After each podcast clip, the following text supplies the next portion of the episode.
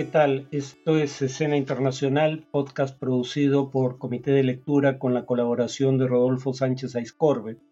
La primera noticia de hoy es que el Consejo de Seguridad de la ONU pospuso por segundo día consecutivo una votación en torno a Gaza. La posposición tiene que ver con eh, el intento de evitar un nuevo veto de Estados Unidos, eh, como ya ha ocurrido en dos ocasiones. Eh, pero el creciente número de muertes entre la población civil eh, impulsa a buscar esfuerzos diplomáticos para resolver el problema. Eh, según Thor eh, coordinador especial de la ONU para el proceso de paz en Oriente Medio, las condiciones actuales están haciendo imposible que se lleven a cabo operaciones humanitarias significativas.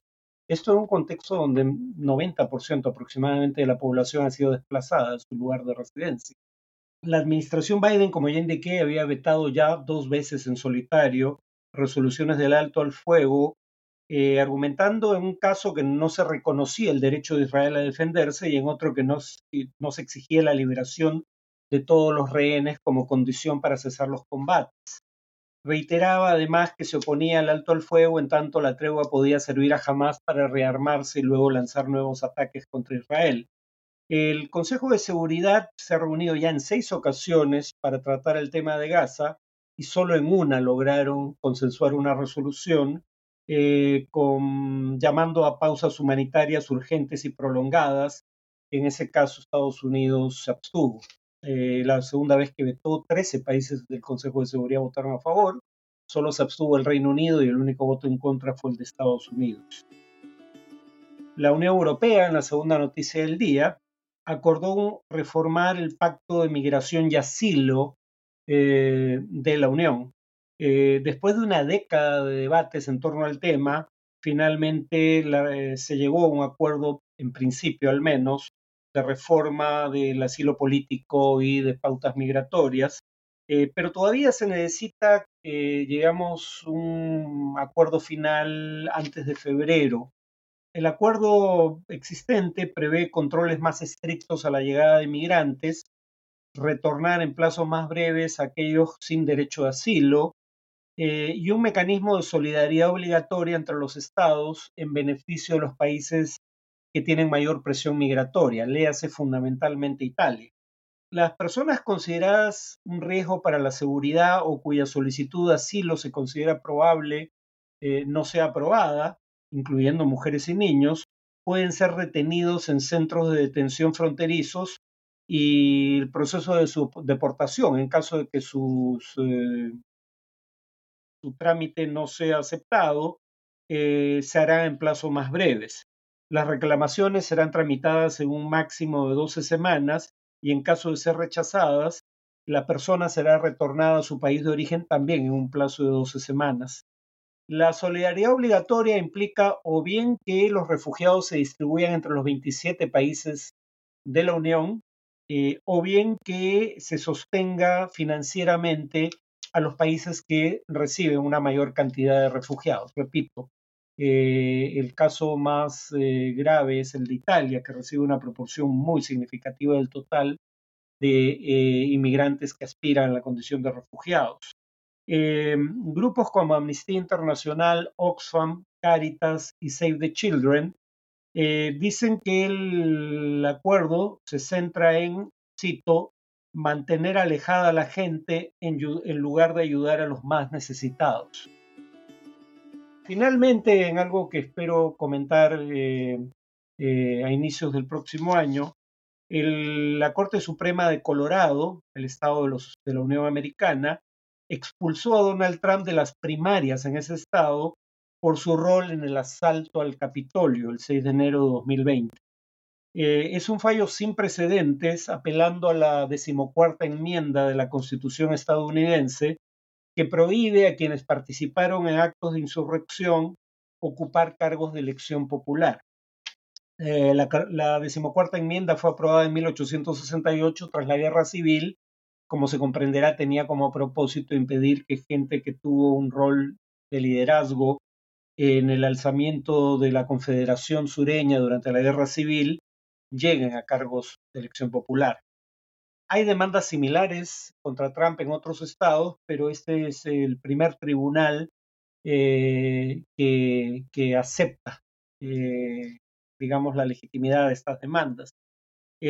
ahora, lo que se va a argumentar muy probablemente, diría que con razón, es que los jueces del tribunal en cuestión fueron nombrados por gobernadores demócratas. Por eso los abogados de Trump recurrirán al Tribunal Supremo de Justicia o Corte Suprema, en donde seis de los nueve eh, magistrados fueron nominados por presidentes republicanos, tres por el propio Trump. En principio uno diría, bueno, entonces no pueden quejarse si aquí se acoge la demanda, pero presumo que en la eventualidad de que se acoja, Trump va a seguir alegando que se trata de una conspiración política. Ahora, yo me atrevería a decir que probablemente el Tribunal Supremo no acoge esta demanda y es la Corte Suprema de Justicia la que tiene la palabra en última instancia en temas constitucionales. Pues creo que esto no va a impedir la candidatura de Trump en ese estado. Em, y de cualquier manera, Trump podría ganar la presidencia y antes la nominación republicana sin ganar Colorado. Eh, donde perdió por 13 puntos en 2020. El peligro, obviamente, es que eh, el Poder Judicial de otros estados eh, concluya lo mismo acaba de concluir la Corte Suprema de Colorado. Repito, la palabra final en cualquier caso la tendrá la Corte Suprema Federal. En cuanto al tema de análisis, probablemente los oyentes de este podcast sepan que el viernes de la semana pasada eh, tres rehenes eh, capturados ilegalmente por Hamas el 7 de octubre de nacionalidad israelí eh, fueron asesinados por soldados del ejército israelí. Los rehenes no solo estaban desarmados, sino que llevaban el torso desnudo para que quedara claro que no llevaban, por ejemplo, un chaleco antibalas o escondían, perdón, un chaleco eh, explosivo o escondían algún tipo de, armamento. Eh, y además llevaban una bandera blanca. Sin embargo, un soldado disparó contra ellos, dando muerte de inmediato a dos. y un tercero fue perseguido y asesinado luego. había huido de la escena de los hechos. El ejército israelí ha alegado que quienes dispararon contra eh, los rehenes eh, no cumplieron con las reglas de enfrentamiento, alegato que fue desmentido casi de inmediato por ex soldados israelíes pertenecientes a la organización Breaking the Silence, rompiendo el silencio, que precisamente por eso se llama así, para llamar la atención sobre aquellos casos en donde la muerte de civiles ocurre no como alega el ejército al que pertenecieron, eh, por acciones al margen de las normas de enfrentamiento, sino precisamente en cumplimiento, según ellos, de las reglas de enfrentamiento. Ariel Bernstein, que es un ex soldado israelí que participó en las operaciones en Gaza en 2014, decía en su cuenta de eh, la red X, antes Twitter, lo siguiente. Las instrucciones eran dispara contra cualquiera que permanezca en el área de combate porque es un blanco legítimo. Cualquiera que estuviera en la zona de combate es un terrorista. Es decir, eh, según la denuncia de miembros de Breaking the Silence, soldados israelíes eh, que sirvieron en Gaza, eh, los soldados actuaron de acuerdo a las reglas de enfrentamiento. No es cierto que actuaron al margen de las mismas. Human Rights Watch la Organización de Defensa de los Derechos Humanos, por su parte, ya el año 2009 había elaborado un informe con el siguiente título, White Flag Deaths, Killing of Palestinian Civilians During Operation Castlet.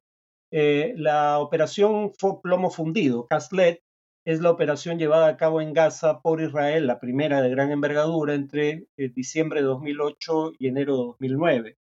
Eh, ya en ese entonces, según Human Rights Watch, eh, encontró eh, evidencia, Human Rights Watch, de siete incidentes en donde soldados israelíes dispararon contra civiles en Gaza durante el periodo descrito, dando muerte a 11, incluyendo cinco mujeres y cuatro niños. Y lo distintivo en estos casos es que eh, las personas eh, caminaban o se movilizaban lentamente en un vehículo con otros civiles desarmados que intentaban comunicar su estatus de no combatientes ondeando una bandera blanca. este tipo de acciones tiene precedentes. Eh, según eh, Human Rights Watch, toda la evidencia disponible indica que las fuerzas israelíes tenían control del área en cuestión, que no había combates en ese momento y que no había combatientes palestinos ocultos entre los civiles contra los que se disparó.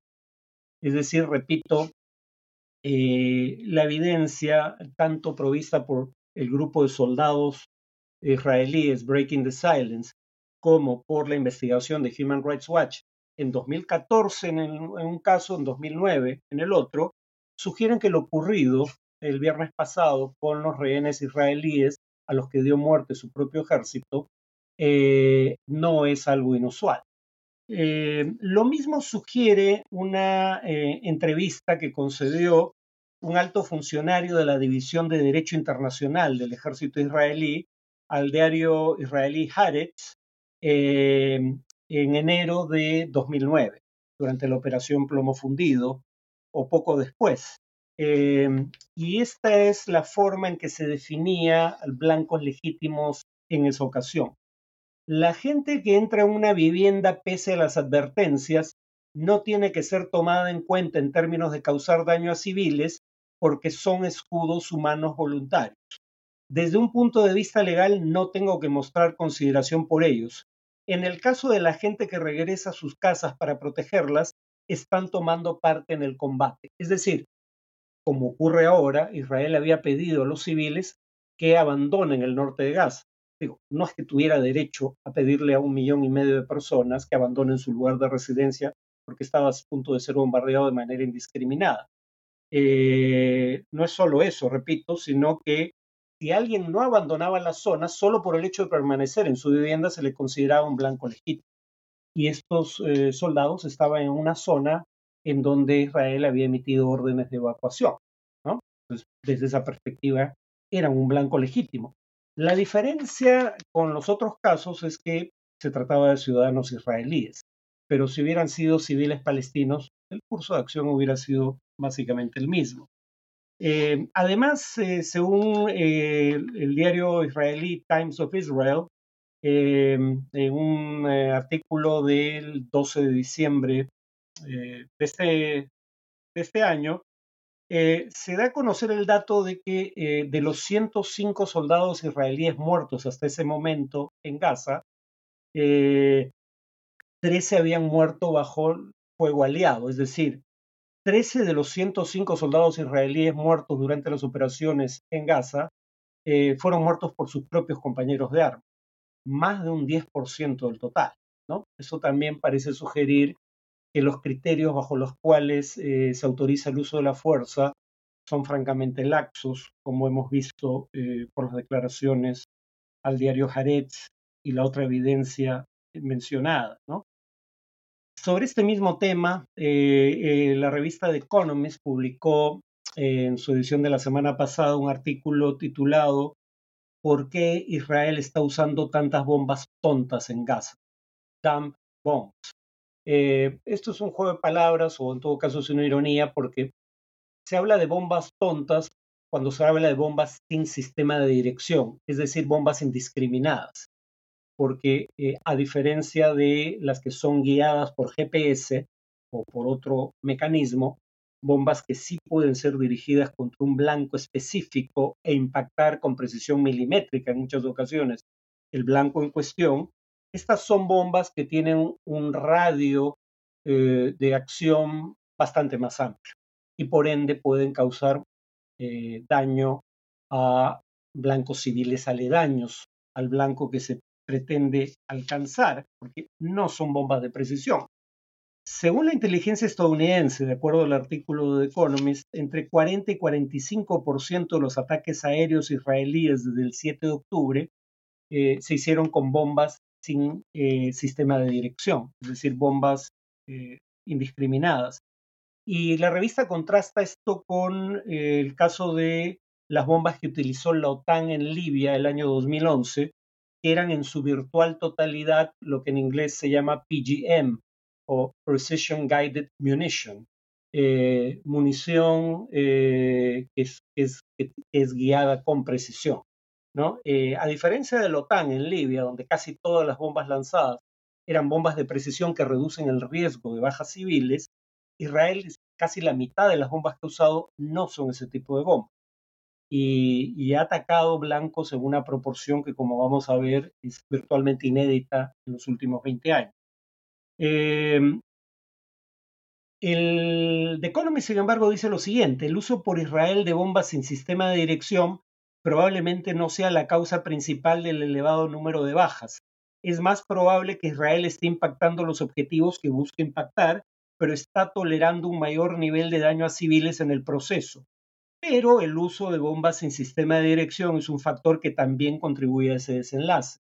Lo que para The Economist es una presunción, es una certeza para la revista israelí eh, Plus 972 o más 972, eh, digamos, eh, los números que hay que escribir para hacer una llamada hacia Israel, en un artículo llamado A Mass Assassination Factory, eh, una, eh, una fábrica de asesinatos en masa, eh, escrito por Yuval Abraham y publicado el 30 de noviembre de 2023, basado en entrevistas a siete miembros de la comunidad de inteligencia israelí, se dice lo siguiente el ejército israelí expandió la autorización para bombardear objetivos no militares.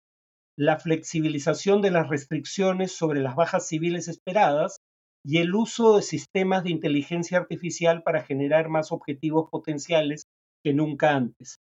Parecen haber contribuido estos cambios en los criterios con base en los cuales se elige y se ataca a blancos, parecen haber contribuido a la naturaleza destructiva de la actual guerra israelí en la franja de Gaza. El problema no es solo, en otras palabras, el uso de eh, bombas que no tienen sistema de dirección y que por ende son indiscriminadas en buena medida, sino que además eh, Israel está considerando como blancos legítimos blancos de carácter civil.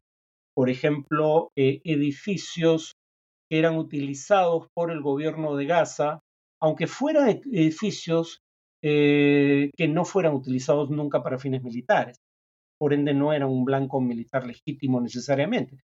Podían ser, eh, por ejemplo, de eh, el Ministerio de Salud. Eh, o incluso viviendas de milicianos de Hamas, aunque estos no estuvieran ahí. Em, ahora, em, esto de que los ataques de Israel son indiscriminados es algo que ha dicho de manera explícita el propio presidente Biden no está actuando en consecuencia, pero lo dijo. Eh, Economist cita a Biden diciendo, de respecto a Israel, están comenzando a perder apoyo por el bombardeo indiscriminado que llevan a cabo.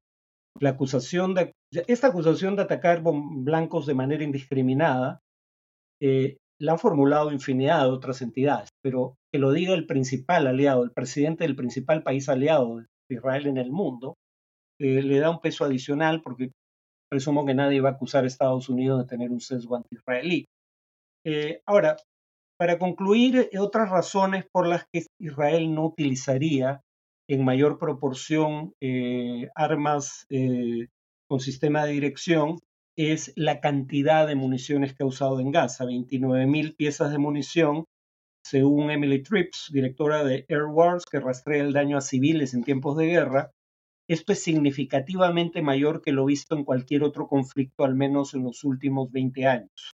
Y algunos especulan que probablemente Israel esté guardando sus eh, municiones con sistema de dirección para la probabilidad o la posibilidad de que eh, el enfrentamiento con Hezbollah en, Líbano escale. Em, bueno, eso es todo por hoy. Nos vemos en el siguiente podcast.